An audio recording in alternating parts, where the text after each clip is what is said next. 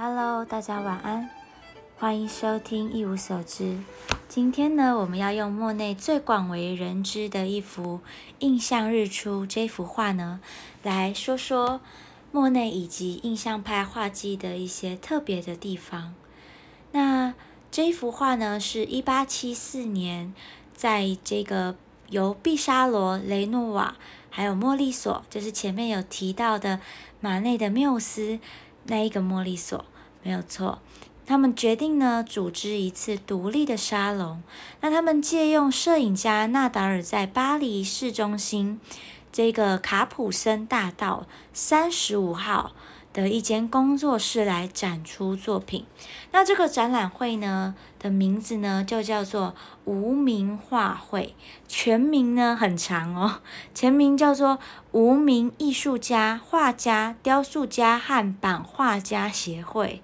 总之，这个呢参展的画家共有三十个人。那莫内呢在这一次的展出当中呢有一幅。标题就叫《日出印象》，也可以叫《印象日出》的这幅作品哦，受到这个评论家的揶揄。这个有一位周刊的记者呢，与评论者路易勒洛伊，我会把那个名字放出来，在这个周刊上呢，就用很嘲笑啊、鄙夷的这种文字哦，嘲讽莫内这一幅《日出印象》的作品。那这个周刊的名字哦，叫做《宣造》啊，法文我也放在外面。那这个勒洛伊的文章标题呢，就用说，他说印象派的展览会，这是一个带有呃鄙视的这种意味的评论，就是指责呢莫内对于美还有真实的这种否定。但是呢，没想到印象派竟然呢，呃，因为这样哦而成名，成为新艺术运动的代名词。那我们就来一起看看这一幅画的一些细节之处吧。这一幅印象日出呢，是莫内在描绘哈维港口的一个多雾的早晨景象。哈维港呢，就是我们在上一期说莫内早期的时候，其实就是在。他为这个地方生活的，那可以看到了这一幅画，海水呢在晨曦的笼罩下，呈现了一个橙黄还有淡紫色的那个色块。那天空呢有一点微红哦，被各种颜色呢所渲染。水的波浪呢厚薄长短不一。那三只小船，没错，有三只，仔细看哦。它们是呈对角线排列的，就是这三只小船呢，在整个薄涂的色点所组成的雾气当中，显得特别的模糊不清。尤其是最靠近里面的那一只，不知道大家有没有看到呢？那在远方呢，初升起的这个红日映照下，船上的人物呢，依稀可以辨别。远方的这个工厂烟囱呢？可以说明了整个码头的景气，还有整个巴黎工业化的一个景象。莫内这幅画呢，是用一种速写凌乱的方式去创作的。那这个在传统学院派的眼光里面呢，就是一种亵渎意识的方法。莫内以这种大胆凌乱的笔触呢，来展现整个港口雾气交融的景象。让这幅画呢，整个就像一张看似呢草率而未完成的作品哦。所以呢，其实对于当代来说是一种冲击，被批评呢真的是预料之内的发展。那这一幅画也可以看到呢，在莫内呢，其实并没有用很厚重的颜料去创作这幅画，有一些地方哦，例如左上角这里。几乎都可以看见后面的画布了。那只有在夕阳这边，用厚涂的颜料来反映了橘红色的太阳光。其实印象派最基本的几种画法，在这一幅画当中呢，都可以看见。所以这也是印象派非常代表作的画作之一，也是因为这个原因哦。他们呢，常常用色点，还有短的笔触以及薄涂。就把颜料涂开来的这种方法来创作。那靠近一点看呢，我们就可以看到前面的海浪，靠近我们这里的海浪，就是用这种短的笔触的运用来创作的。整幅画呢，也保持了这个二度空间平面性的特色，只有运用我们刚刚说的这个三只小船对角线的排列，简单的拉出了空间的感觉。好，那这是印象派的一个特色，也是印象派最为人诟病的地方。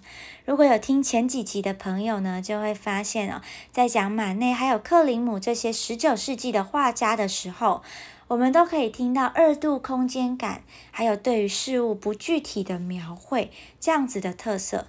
这是因为呢，十九世纪有一个我们现在很常用的一个新发明、新科技。就是照相机的出现，照相机的出现呢，其实给印象派以及各界的艺术创作者一个新的考验。但是呢，危机就是转机嘛，因为要画要画的很真，谁能比照相机更真实，对吧？所以开始哦，艺术家就转往其他地方来发展，来表达他们内心的想法。比如说，克林姆呢就转往对于内心深处的探索，这里可以回听第七、第八集。那印象派呢，就是转往对于光影以及色彩上运用的突破。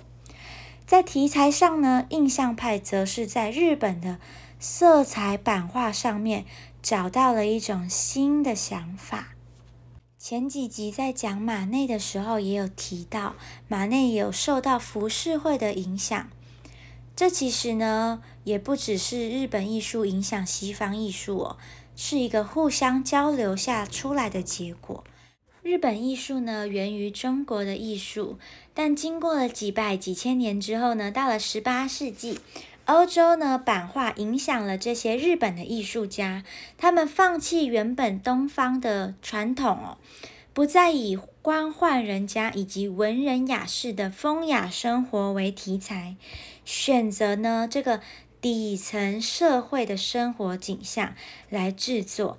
日本人称为这种叫做浮世绘，就大家现在去日本应该也很喜欢去看的一种画。